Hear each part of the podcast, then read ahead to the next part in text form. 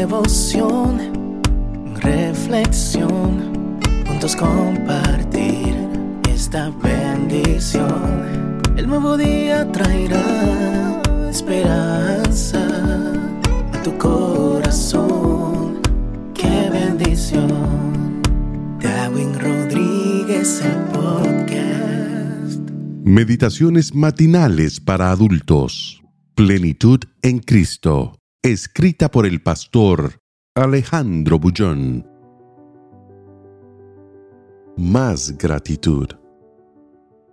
Dando siempre gracias por todo al Dios y al Padre en el nombre de nuestro Señor Jesucristo. Efesios 5:20. El versículo de ayer hablaba de la gratitud en todo. Hoy, el apóstol Pablo te lleva a seguir creciendo en la experiencia cristiana. No es suficiente con agradecer a Dios en todo. Es necesario llegar al punto de ser grato por todo, hasta por el dolor y las lágrimas, por la muerte incluso, por las cosas que no entiendes y que te hacen sufrir, por el misterio de las injusticias que te deja el corazón partido. El mundo en el que vives es un mundo de dolor. El pecado trajo sufrimiento y muerte. La tristeza hoy es ley de esta vida. Sufren los buenos y los malos. Nadie es inmune al dolor. Entonces, Dios toma el dolor y lo transforma en un instrumento pedagógico.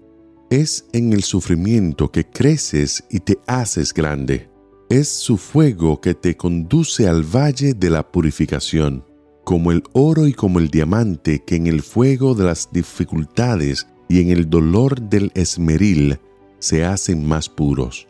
Tal vez no lo entiendas hoy. ¿Quién sabe? En este momento tu mundo se derrumba a pedazos. Miras hacia adelante y nada ves. Las sombras te asustan y ahora viene San Pablo a decirte que debes ser agradecido por todo. ¿Cómo serlo cuando el dolor te asfixia? Entonces déjame decirte por qué es necesario ser agradecido. Cuando dices gracias Señor, reconoces que por detrás del dolor y de las lágrimas hay alguien allá, arriba. Al hacerlo, tu inconsciente se siente seguro, aunque no lo percibas conscientemente.